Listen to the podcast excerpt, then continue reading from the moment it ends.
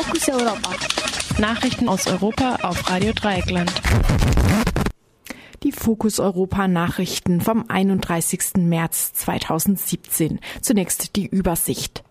BAMF-Chefin für das Auslesen von Handydaten Geflüchteter. Zahl der ausreisepflichtigen Flüchtlinge viel zu hoch.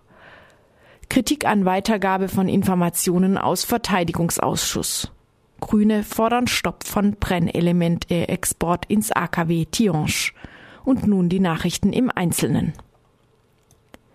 Die Chefin des Bundesamtes für Migration und Flüchtlinge, kurz BAMF, hat sich für einen Gesetzesentwurf der Bundesregierung ausgesprochen, der Einblick in die Handys von Geflüchteten erlaubt. Das erklärte Jutta Kort gegenüber der Rheinischen Post.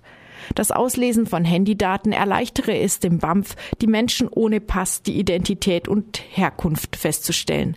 Außerdem sei es mit diesen Informationen auch leichter zu beurteilen, ob die Antragstellerinnen tatsächlich einen Asylgrund hätten, so Kort weiter.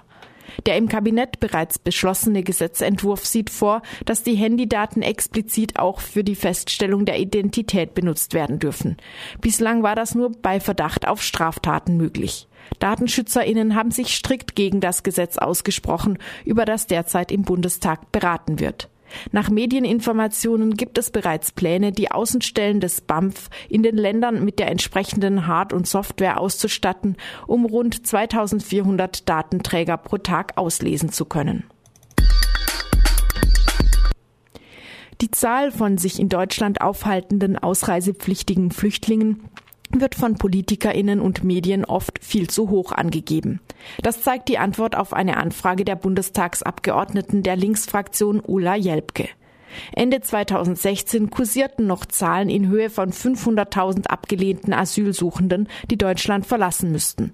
Unter anderem der stellvertretende Vorsitzende der CDU-CSU-Fraktion Hans-Peter Friedrich nahm dies zum Anlass, eine dringende Reform der Abschieberegelungen zu fordern. Ebenso der baden-württembergische Innenminister Thomas Strobel, CDU, der für abgelehnte Asylsuchende unter anderem die Kürzung von Sozialleistungen forderte.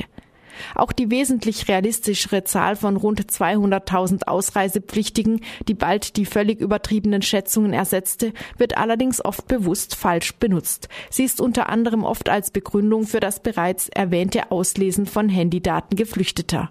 Tatsächlich hat die Anfrage von Ulla Jelpke ergeben, dass von den zum 31. Dezember 2016 festgestellten 207.484 ausreisepflichtigen Personen nur 99.399 einen Asylantrag gestellt hatten, der abgelehnt wurde. Rund ein Drittel von diesen wiederum hat allerdings eine Duldung, muss also faktisch nicht das Land verlassen. Die übrigen rund 100.000 Ausreisepflichtigen setzen sich zusammen zum Beispiel aus ausländischen EhepartnerInnen, deren Ehen geschieden wurden. Die Statistik beinhaltet aber auch rund 12.000 polnische StaatsbürgerInnen, die vor dem EU-Beitritt eingereist waren und mittlerweile seit zehn Jahren die Freizügigkeitsregelungen der EU genießen. Der Vorsitzende des Verteidigungsausschusses Wolfgang Hellmich, SPD, hat die Weitergabe von Informationen aus einer geheimen Sitzung des Ausschusses kritisiert. Obwohl die Mitglieder zum Beispiel ihre Handys hatten abgeben müssen, seien Informationen direkt an die Medien gelangt. Hellmich sprach weiterhin von Geheimnisverrat und erklärte, die Konsequenzen daraus müssten jetzt überprüft werden. In der Sitzung war es um den Luftangriff der Koalition gegen den sogenannten Islamischen Staat auf die syrische Stadt Al-Mansur gegangen. Dabei waren mindestens 33 Zivilistinnen getötet worden. Die Bundeswehr hatte für diesen Einsatz Luftaufklärungsbilder geliefert.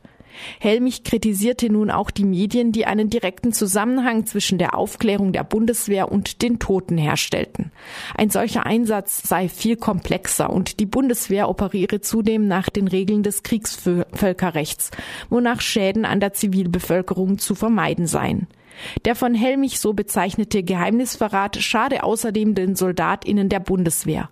So können durch die weitergegebenen Informationen die Einsatztaktik der Bundeswehr nachvollziehbar werden und das Leben der Soldatinnen riskieren, so der Ausschussvorsitzende. Dies sei auch der Grund, weshalb sich das Verteidigungsministerium nicht zu den Vorfällen äußern wolle. Inwiefern die bekannte Tatsache, dass die Bundeswehr in Syrien Luftaufklärungsbilder produziert, eine geheime Einsatztaktik ist, sagte Helmich nicht. Grünen haben Bundesumweltministerin Barbara Hendricks SPD aufgefordert, den Export von Brennelementen an das umstrittene belgische Atomkraftwerk Tihange zu stoppen. In einem Brief an Hendricks heißt es, dass bei einem Unfall weite Teile des Landes der austretenden Radioaktivität betroffen wären. Nach mehreren kleinen Betriebsstörungen und der Feststellung von tausenden Rissen in den Reaktorblöcken hatte die Bundesregierung bereits letztes Jahr vergeblich die vorübergehende Abschaltung von Tihange gefordert. Dennoch erlaubte sie 50 Transporte von Brennelementen nach Belgien. Nach dem Gesetz dürfte ein solcher Transport nur dann genehmigt werden, wenn diese nicht in einer die Sicherheit Deutschlands gefährdenden Weise verwendet würden. Die Störungen und Risse stellten aber sehr wohl eine Gefahr für die deutsche Bevölkerung dar, heißt es im Brief der Grünen an Hendricks.